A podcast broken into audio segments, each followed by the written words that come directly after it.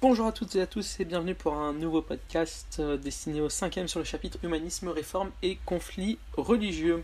J'espère que vous allez bien. Je vous rappelle que vous pouvez trouver tout un tas de documents sur le site www.histoiregéographie.net.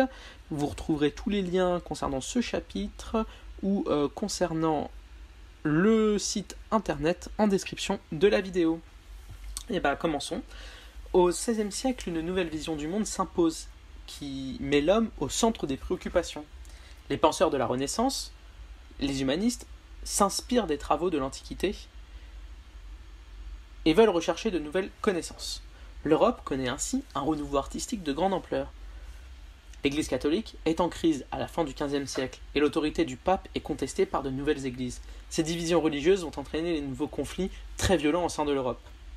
Pouvons-nous poser donc trois questions? Quelles sont les nouveautés culturelles apportés par l'humanisme, quels sont les principes de la réforme catholique, comment la chrétienté se divise en Europe.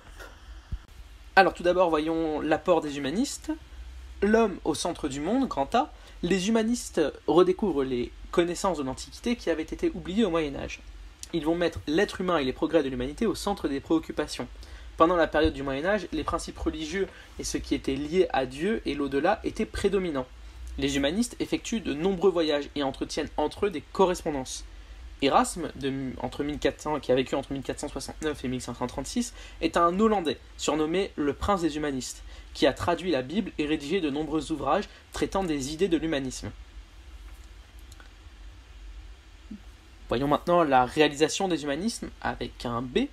Erasme est un humaniste hollandais donc qui a permis une reconnaissance des œuvres de l'Antiquité. De nombreux humanistes sont ainsi des savants, comme Copernic et Galilée, qui vont démontrer que la Terre tourne autour du Soleil et vont remettre en cause les enseignements de l'Église. L'étude du corps humain est pratiquée par Vézal et Léonard de Vinci.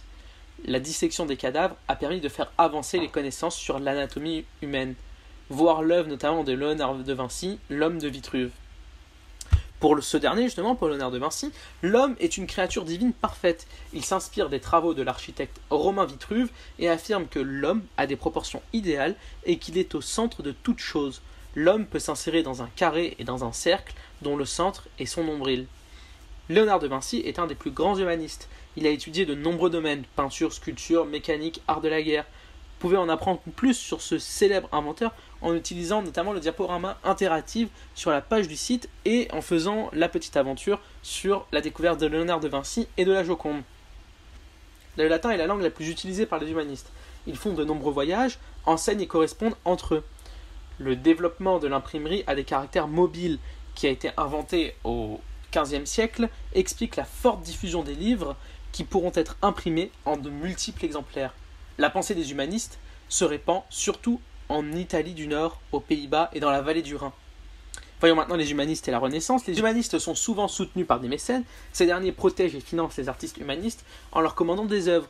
Ils redécouvrent les savoirs de l'Antiquité, comme la Renaissance de la mythologie, et permettent une Renaissance artistique.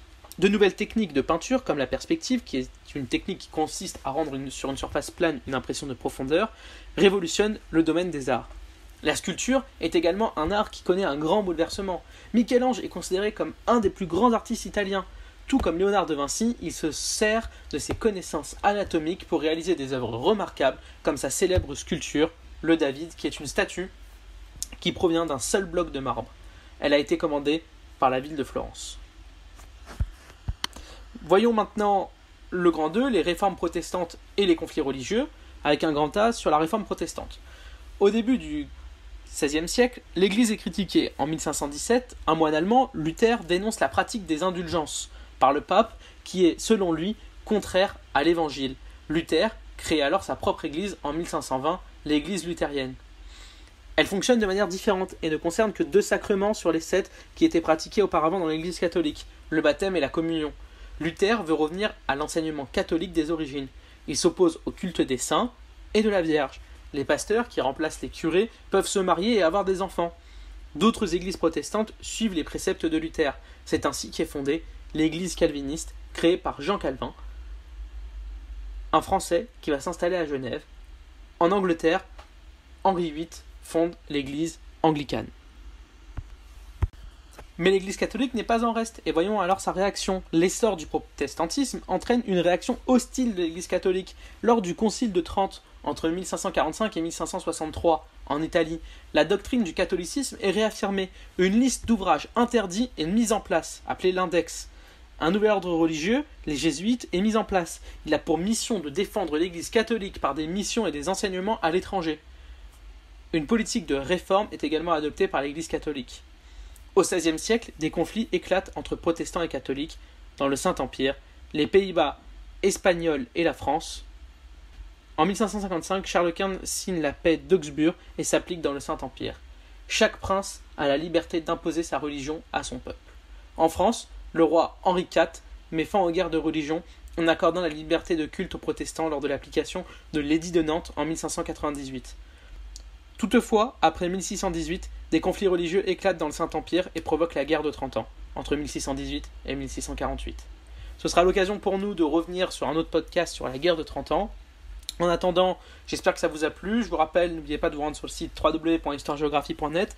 Les liens sont en description de la vidéo. J'espère que ça vous a plu. On se retrouve très bientôt pour un nouveau podcast.